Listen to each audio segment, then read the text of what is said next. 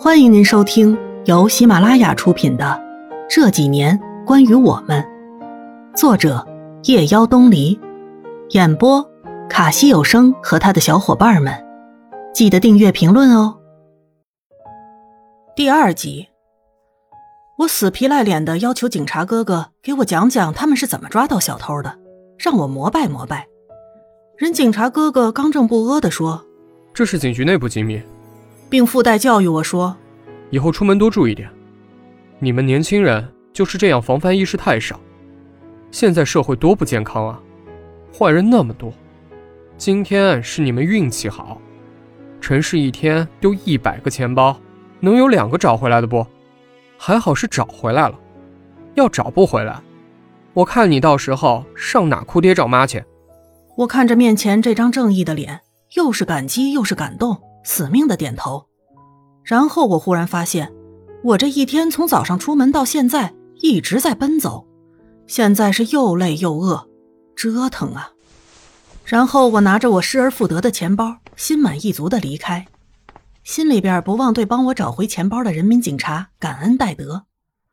回到住的地方，燕子对我劈头盖脸一顿臭骂：“东西还没丢够呢，是吧？你说你怎么就这么不长心啊？”今儿是你运气好，不然到时候我看你找谁哭去，我可没工夫搭理你。骂完后，看了看我狼狈不堪的样子，问我还没吃晚饭呢吧？我点点头。燕子去厨房给我下了碗热腾腾的面条，我一边吃面条，一边把滚烫的眼泪落进碗里去。燕子拍拍我的肩膀说：“你别急，慢慢吃。咱钱包不是找回来了吗？下次小心点就是了。”我抬头看着燕子说：“燕子，你的面条太烫了，熏得我眼睛疼。”燕子很心疼的看了我一眼，然后把我的头靠在他的肩膀上。丫头啊，咱不哭，路还长着呢，让那谁谁谁见鬼去！咱要好好的活，而且要活得漂亮。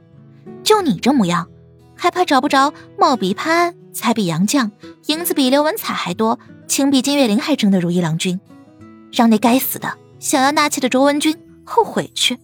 我吸了吸鼻子，说道：“可是燕子啊想要纳妾的是司马相如，卓文君是他的妻子，而且杨绛是个女的。”燕子摆摆手说道：“管他男的女的，徐志摩还是徐志森，反正让他们通通见鬼去。”我破涕为笑。无奈的摇摇头，燕子就是有这本事，把八竿子打不着的一堆人扯到一块儿去，还能说得头头是道，能把不了解情况的人说得一愣一愣的。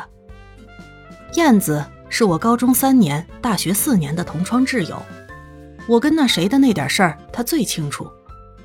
他一直在后悔，当初干嘛一直劝我说，像那谁这样痴情不改的好男人，这世间难寻了，几乎找不出第二个。人家能坚持这么多年，就凭这一点，咱也得从了。当我顺理成章的跟他走在一块儿，却发现他有另外的女朋友的时候，燕子的鼻子都气歪了。亏得我一直为他说好话，还生气你不知道珍惜，怎么就没看出来他长了黄鼠狼的心？真他妈的混蛋！就算把他千刀万剐了，也不能解气。你说我当初是瞎了吗？怎么就没看出来他竟是那样的人呢？他骂街似的在屋子里来回走。要是再见到他，我一定一脚踹死他！我，燕子，你别激动了。为了那么一个人赔上你自己去坐牢，多不值得！直接鄙视他得了。燕子坐在我身边说：“也对，我这么一年轻漂亮、如花似玉、貌美如仙的大姑娘，还没嫁人呢，不能就此栽在这么一个狼心狗肺的男人身上。那我不亏死？那我就画个圈圈诅咒他。”这辈子就别出来！看着燕子不停的在我眼前晃悠，我就有些恍惚。七年了，七年的时间能发生多少事儿啊？七年的时间，啥都能改变。可是燕子却一直都在我身边。我有什么事，她也会第一个冲出来挡在我面前，这让我觉得温暖。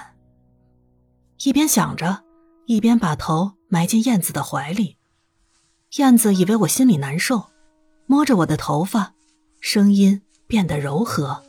哎，丫头，你别难过，等有机会，我一定帮你好好报这个仇。我就不信这辈子他就不出现。没有青春不散场，我跟那谁的事儿就到此为止了吧。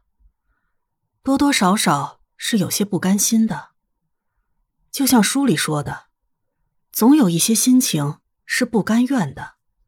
还没开始的故事，突然就结束了，却凭空多了一段记忆。难怪燕子会那么生气，她伪装的那么好。